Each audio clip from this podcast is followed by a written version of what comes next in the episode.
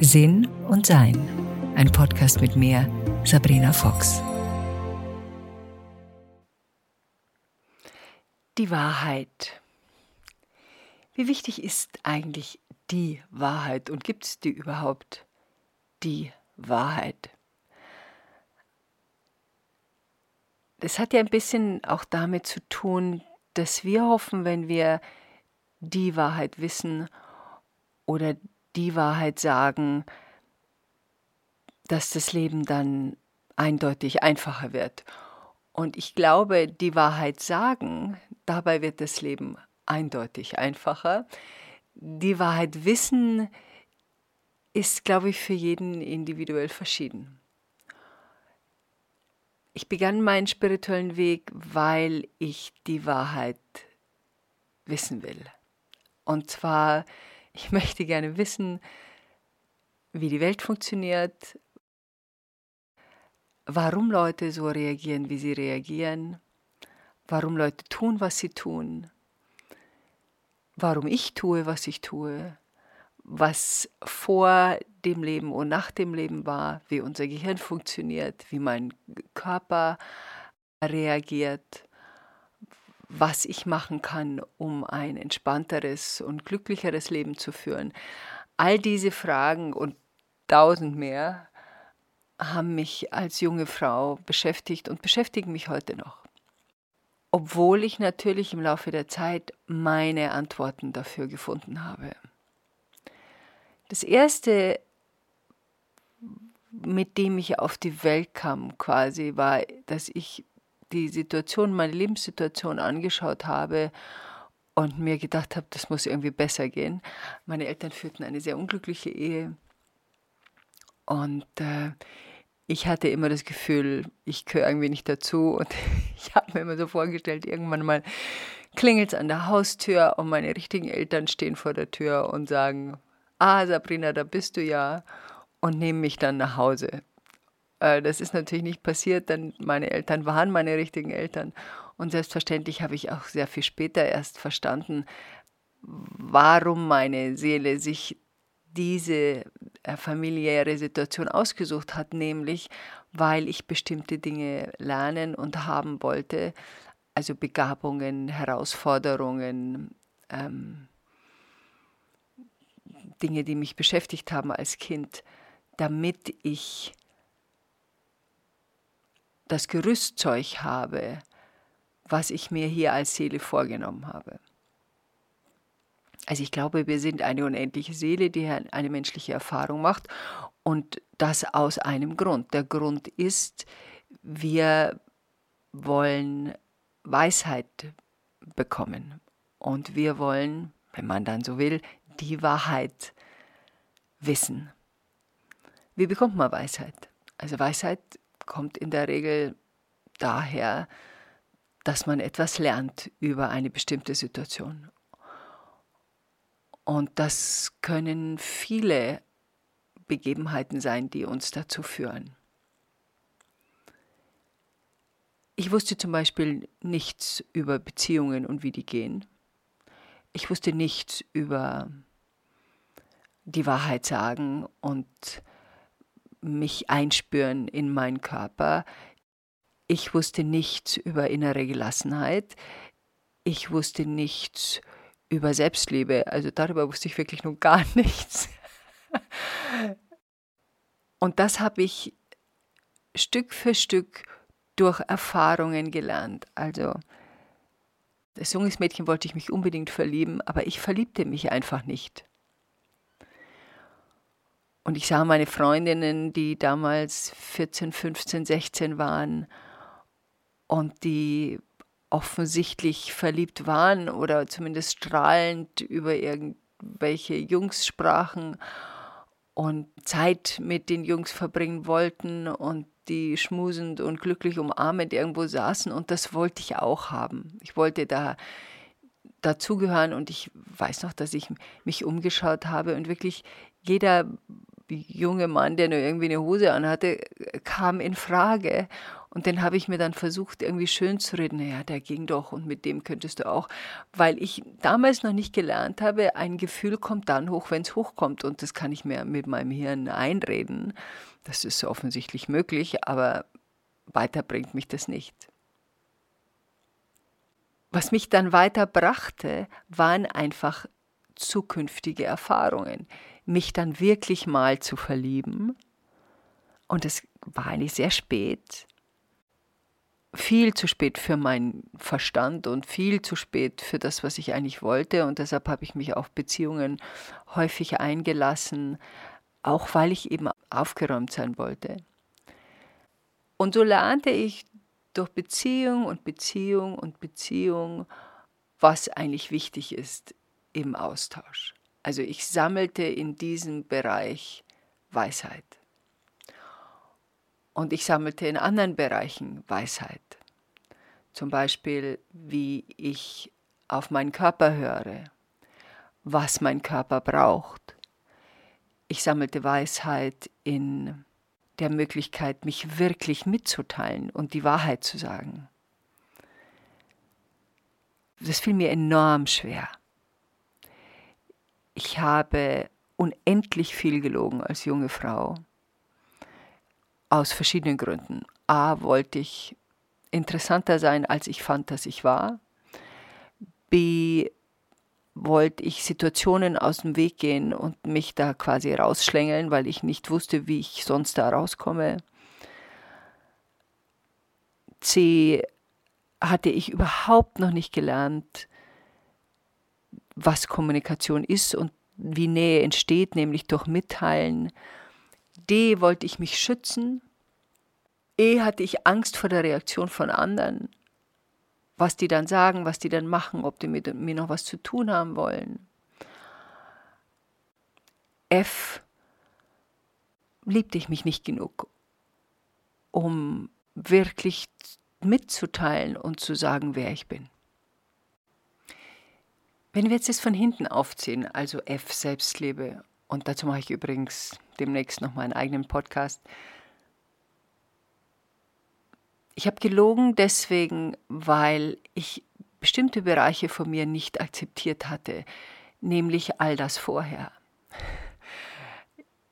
Ich war nicht, noch nicht in der Lage, meine Schwächen zu akzeptieren. Ich habe mich auch nicht wirklich ehrlich betrachtet. Und das ist ein so wichtiger Schritt immer wenn wir das Gefühl haben, ich muss irgendwas verändern, ich muss irgendwas anders machen, irgendwas stimmt hier nicht, mein Leben so wie ich es bisher erschaffen habe, gefällt mir nicht, bedeutet das, dass ich zu irgendetwas Ja sage und immer wieder Ja sage und weiterhin Ja sage. Und wenn mir das nicht auffällt, was dieses Ja sagen ist, oder das Nein ist nicht laut genug, dann wird sich das Leben nicht entscheidend ändern. Also ich habe zum Beispiel ähm, eine ganz liebe Freundin von mir, die immer sehr viel Drama in ihrem Leben hat.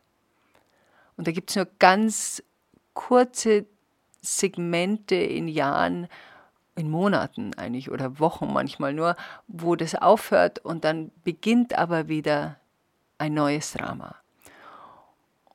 Und wir hatten ein Gespräch darüber, wo ich dann irgendwann mal zu ihr sagte, naja, du scheinst es zu mögen, sonst hättest du es nicht. Und da gab es Stille und dann sagte sie, ja, anscheinend mag ich das, weil sonst würde ich das nicht immer und immer und immer wieder erschaffen.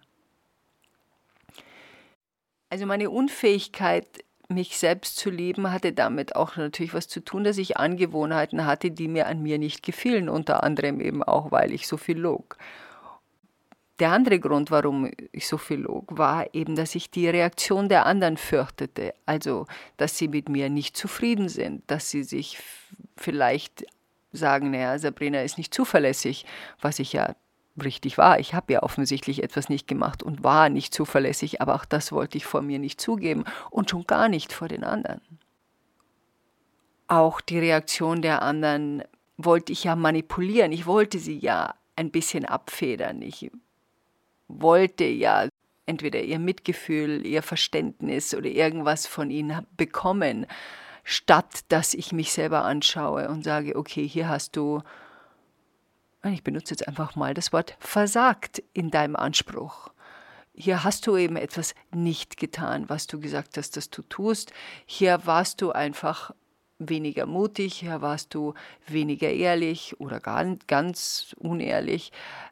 Hier hast du einfach aus Faulheit etwas nicht getan oder dir war nicht klar, was das für Reaktionen haben könnte. Das kann man aber zugeben, das, das war mir eben damals noch nicht möglich. Das hat damit zu tun, eben mit dem, dass ich mich schützen wollte auch.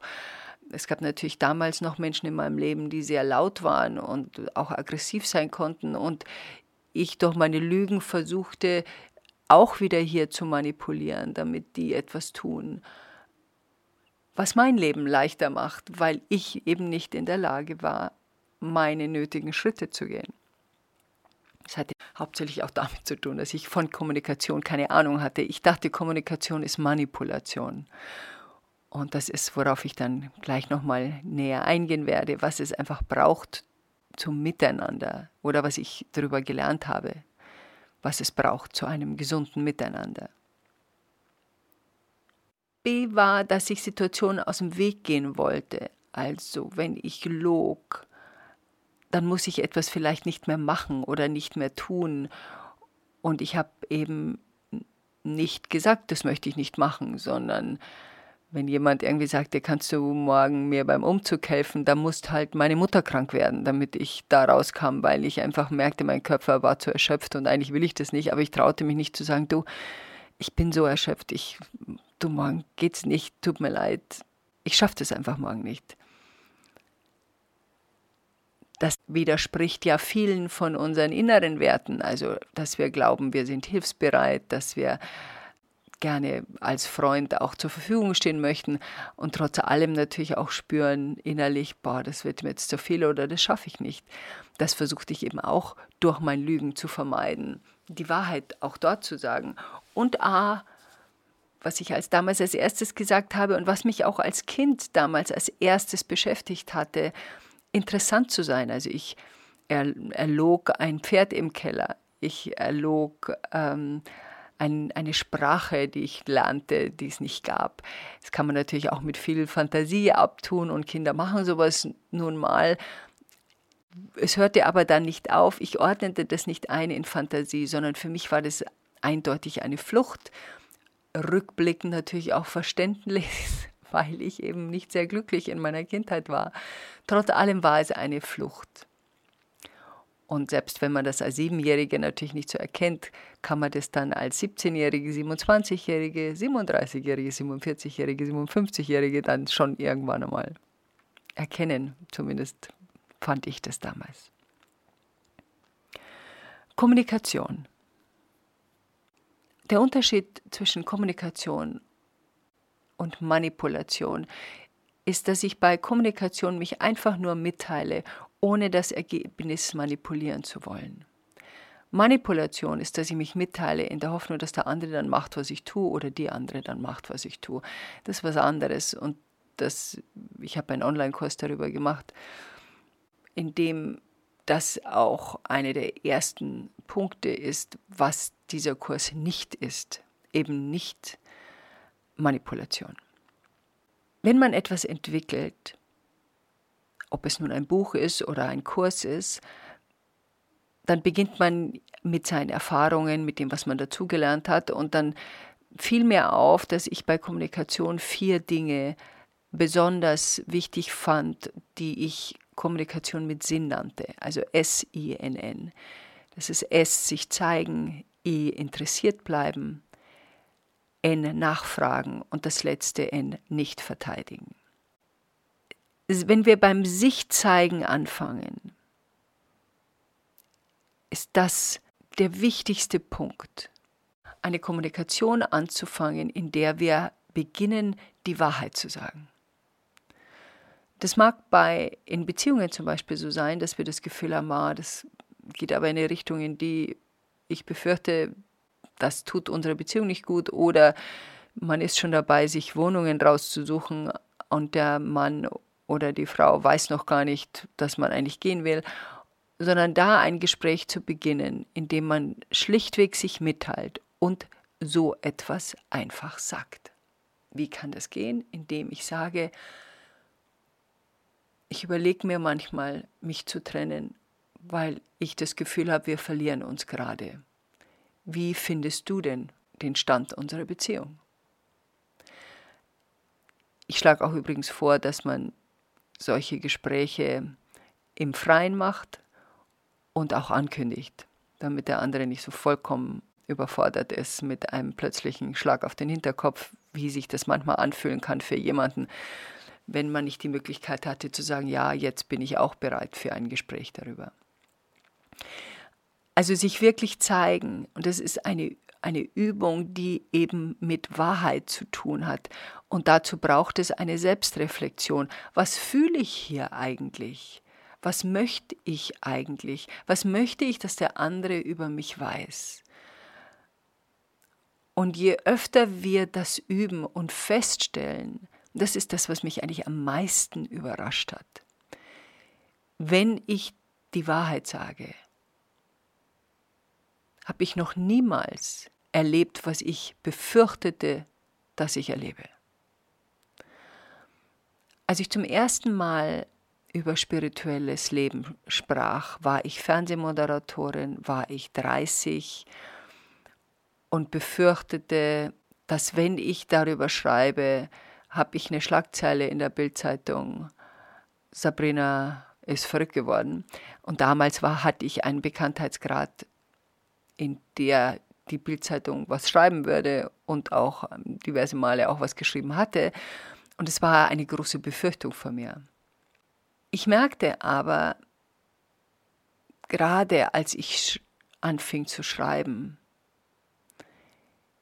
weil ich ehrlich war in dem, was ich geschrieben habe und auch meine Unsicherheiten hineingeschrieben habe und auch ein bisschen mit Selbstironie geschrieben habe, merkte ich, dass interessanterweise meine Umgebung das erspürte und mit etwas antwortete, mit dem ich überhaupt nicht gerechnet hatte. Sie waren respektvoll, Sie bemühten sich, es nachzuvollziehen, selbst wenn sie bestimmt der eine oder andere gedacht hat, die spinnt. Und das gab es natürlich auch, dass mir das auch gesagt worden war. Aber ich war damals schon ein paar Schritte weiter und konnte akzeptieren, dass jeder eine andere Meinung hat, die mit meiner nicht unbedingt äh, übereinstimmen muss, weil ich den Respekt, den ich meiner Meinung gegenüber mir erwünschte, ich natürlich auch anderen Meinungen gegeben habe. Das war am Anfang ein bisschen holpriger, logischerweise. Weil, äh, ja, mei, von 0 auf 100 ist nicht so ganz einfach, da gibt es so verschiedene Stufen dazwischen. Aber ich merkte, je mehr ich das tat, desto leichter wurde das. Und ich merkte, das, wovor ich mich am meisten fürchtete, ausgestoßen zu sein, keine Freunde mehr zu haben lächerlich gemacht zu werden. Das ist eine meiner Seelenhausaufgaben, die ich als junges Mädchen schon schwer, schwer auf meinem Herzen getragen habe, lächerlich gemacht zu werden. Und es ist mir in meiner Fernsehkarriere immer mal wieder passiert, damit ich das übe und damit ich das lerne. Und wir sprachen ja gerade am Anfang darüber, dass wir Weisheit sammeln.